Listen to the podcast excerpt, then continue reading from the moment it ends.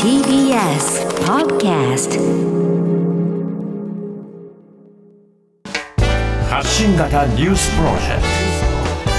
ト。荻上チキ。セッション。地下鉄サリン事件から28年。14人が死亡。6000人以上が負傷したオウム真理教による地下鉄サリン事件から28年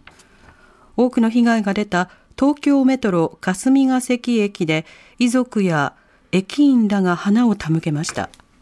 事件で夫を亡くした高橋静江さんは近年カルト宗教の問題が取り沙汰されていることを受け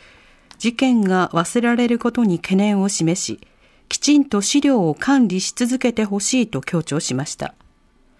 地下鉄サリン事件をめぐって被害者の会は事件の資料を保存公開する施設を設立するよう国に要請しています。それでは地下鉄サリン事件から28年。ジャーナリストの江川翔子さんにお話を伺います。江川さんこんにちは。こんにちは。よろしくお願いしよろます。しくお願いいたします。はい。さて1995年3月20日に発生したこのサリン事件ですけれども改めてどういった事件だったんでしょうか、そうですね。これはその、オウム真理教がですね、えー社会的な混乱を招けば、まあ、自分たちに警察の強制捜査が入るのが遅らせられるのではないかという、まあ、極めて身勝手な動機で、はいまあ、信者を使って無差別に人を殺傷したと、まあ、そういう事件ですよね。うんはい。で多くの犠牲者の方も出て、また後遺症も多くの方に残っているわけですけれども、あはいのこれをきっかけに社会も大きく動いた点もあります。とりわけ、その様々な宗教法人やえテロ団体に対してどう対処するのか、まあ、議論となった点がありますが、この事件がもたらした影響については江川さんいかがですか？そうですね、まあ、その今まで、まあ、ほとんど無警戒だった、まあ、宗教、まあ、カルト的な宗教ですよね、そういうものに対する警戒心が生まれ、まあ、あー例えばその宗教法人法とかですね、あのおあるいはその化学兵器の問題とかですね、まあ、はい。いくつかの法律ができたり、法律改正があされたり、議論があなされたりということがあったと思います。うんただですね、それが長続きしなかったっていうところはあるんですよね。もちろんその法律改正されれば、それはそれの効果っていうのは、まあ、続くわけですけれども、やっぱりこういう、こういう問題があるっていうこと、そしてそれにどういうふうに社会は対応したらいいのかっていうことをですね、うんあのあんまりこの長くしっかり議論するというよりも、えー1995年、あの事件の時にはものすごくえー集中的にいろんな情報が出ましたけれども、はい。年を越すとですね、それがスーッとこう引いていったというような感じがあったんじゃないかなと思うんですうね。んなるほど。あの、例えば宗教教育であるとかテロ対策、いろんな議論、はい論点自体は重要なのですが、なかなか引き継がれなかった。で、一方でその、例えば駅からゴミ箱が消えたりとか、まあ、車内にいろんなものを置くっていうこと自体が減ったりなど、あの、はい変わらぬところと、えー忘れたところと、いろいろなバランスというものはあると思います。このあたりはいかがですか？そうですね、あのまあ、安全という問題については、あの非常にこう、まあ、敏感になったというところはあると思うんですよね。はい。で特にその、まあ、これオウムの、オウムの事件の影響もあるんじゃないかと思いますけれども、お例えばイギリスとかスペインとかですね、うんそういうところでもその交通機関を使った、まあ、あのいわゆるテロ事件というのも起きてますのでね、はい。えーそういう意味で、その当局の方も、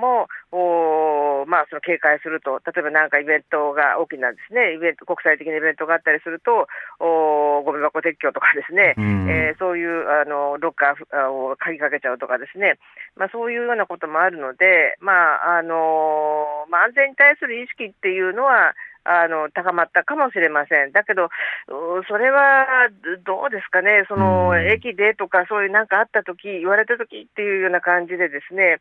あの全体的に、まあ、さっきその月さんおっしゃったように、そのカルト教育問題どうするかとかですね、ええ。こういうところに入らないようにするにはどうしたらいいのかとか、こういう問題が起きたとき、どういうふうに対応するかとかですね、うん。そういう肝心な問題が、まあ、オウムの時にですね、その専門家の、まあ、研究結果としてですね、こういうそのカルトについてのお研究センターみたいなものをお作んなきゃいけないと、ええ。まだ我々がその分かったことっていうのはほんのちょっとでね、えーまあ、新手のタイプが出てくるかもしれないし、とにかく、まあ、こういったものを研究して、情報収集して、そしてそれに対応する対策っていうのも考えて、それをみんなで共有していこうよっていう、そういう、あのー、まあ、研究報告みたいなのあったのに、えー、結局それはお蔵入りになっちゃってですね、えー、何もやらなかったっていうところが、やっぱり非常に残念なところですよね。だから去年あたりからですね、まあ、その統一教会の問題とか、最近になってエホバとかですね、はい、そういうあの別の団体の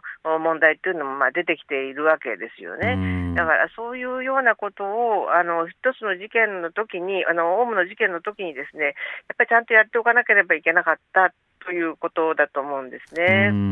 まあ、その点、被害者の方々がですね、事件に関連する資料の保存と公開、はい、これを行う施設を設立するように国に求めてますが、こちらについては江川さん、い。かがでしょうか？そうですね、もう関係している人は、あのまあ、かなりお年を召してきたということもありますし、はい、やっぱりこれ、次の世代にどう引き継ぐかっていうことが大きな課題になってると思うんですよね。うん、であのもう28年も経ってると、もうこれは、まあ、ある種、歴史の範疇にも入ってきてるわけですね。